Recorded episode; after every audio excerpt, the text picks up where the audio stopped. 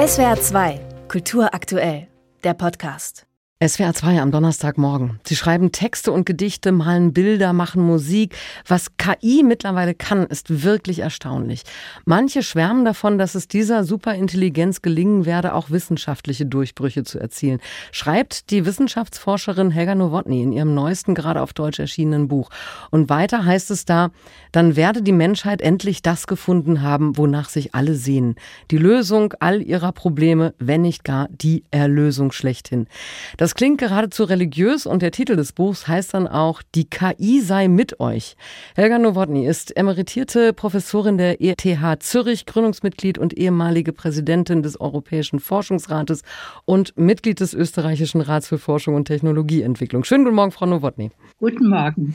Die KI sei mit euch. Warum dieser Titel? Vergöttern wir diese Technologieentwicklung? Der Titel ist etwas ironisch gemeint. Das Buch erschien ja zuerst auf Englisch und äh, der englische Titel lautete In AI We Trust. Also auch das eine Anspielung an das Motto des, der amerikanischen Währung, der Dollar. Das ist die offizielle Währung. In God We Trust. Und etwas Ähnliches passiert ja jetzt. Wir verlassen uns zunehmend mehr, auch wenn uns dabei nicht immer sehr wohl ist, auf die KI. Und daher der Titel, er soll ja auch ansprechen und neugierig machen. Mhm. Ja, den einen ist nicht ganz wohl dabei, die anderen staunen und sind begeistert. Es scheint, als gäbe das nur diese zwei Lager, schwarz-weiß. Zeigt sich daran auch unser gespaltenes Verhältnis zu einer Technik, die unser Leben mal wieder revolutionieren soll? Ich glaube, es geht sogar noch weiter. Es vertieft die Spaltung, die wir jetzt schon in der Gesellschaft haben. Wir sehen ja Polarisierung, Fragmentierung, nicht ausschließlich durch soziale Medien bedingt, aber sehr stark durch soziale Medien mit beeinflusst.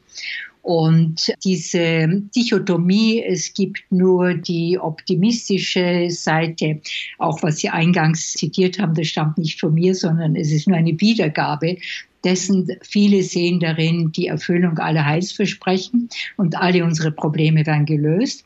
Auf der anderen Seite diejenigen, die glauben, demnächst wird die KI uns äh, zu ihren Sklaven machen. Wir werden überrollt werden durch diese Technik. Und mein Anliegen ist es, hier gegenzusteuern und zu sagen, weder das eine noch das andere sollen wir als bare Münze nehmen, sondern wir sollen uns ernsthaft damit auseinandersetzen. Im März ist ein offener Brief erschienen von mehr als 1000 IT-Expertinnen und Experten vom Future of Life Institute in Oxford initiiert. Die Unterzeichnenden fordern darin ein halbjähriges Moratorium für die Entwicklung der nächsten KI-Generation, um mögliche schädliche Auswirkungen besser abschätzen zu können. Was für Schäden könnte KI denn anrichten? Ein Schaden, der sicher schon angerichtet wird, ist die schnelle Verbreitung von Falschmeldungen. Und KI ist ja auch, und besonders ChatGPT, also die generative KI,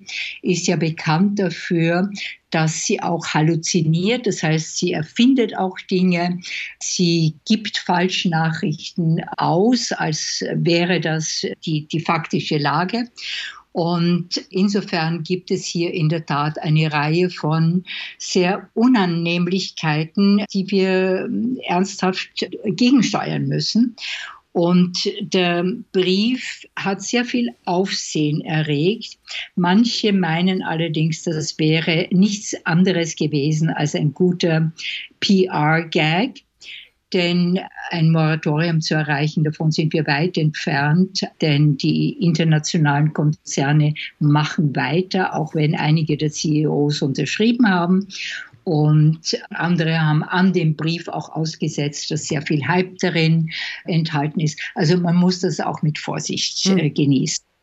Aber Sie haben es schon erwähnt, also man kann nicht wirklich nachprüfen, welcher Output der KI wahr oder falsch ist, ob Bilder wirklich der Realität entsprechen oder ob sie halt KI generiert sind. Wie groß ist da die Gefahr, dass wir manipuliert werden, auch durch KI von ganz realen Kräften, die es nicht gut mit uns meinen?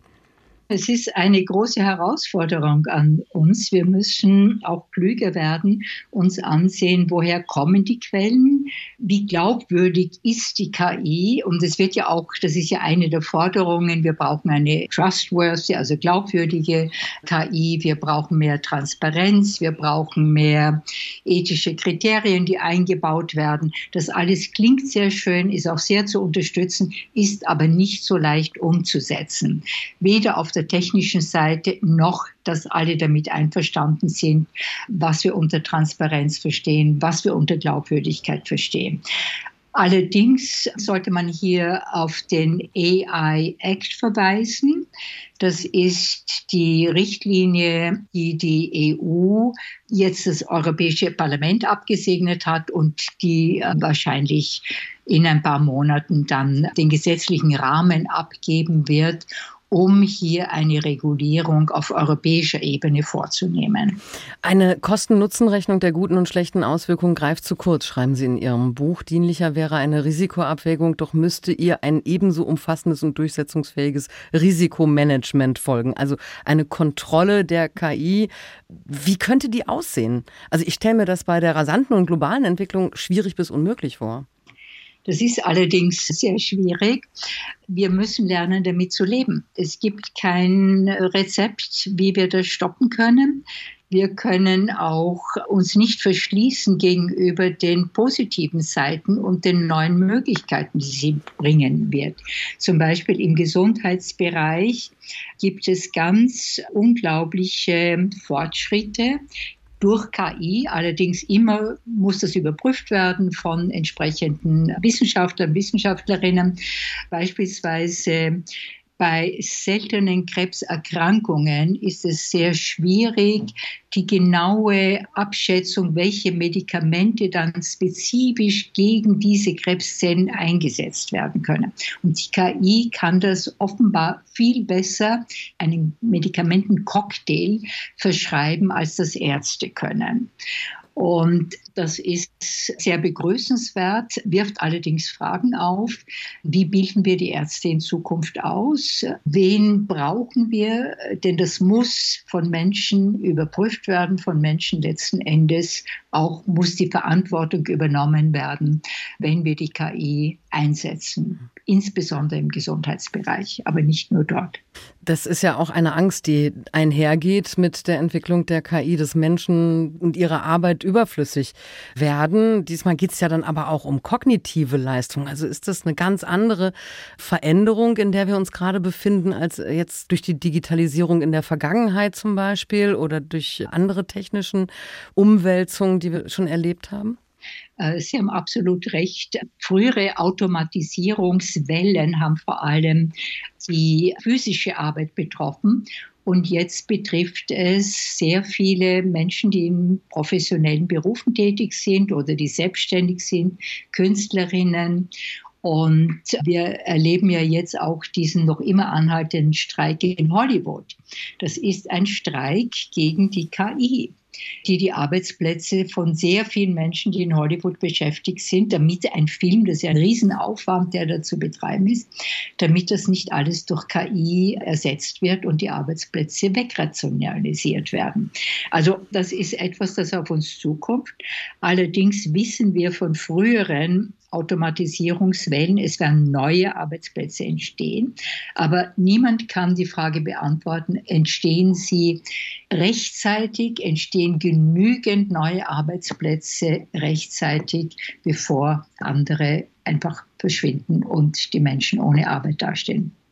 Die KI sei mit euch. Macht, Illusion und Kontrolle algorithmischer Vorhersagen. So heißt das Buch der Wissenschaftsforscherin Helga Nowotny. Die deutsche Übersetzung ist gerade bei Mattes und Seitz Berlin erschienen. Frau Nowotny, vielen Dank fürs Gespräch. Gerne. SWR 2 Kultur aktuell. Überall, wo es Podcasts gibt.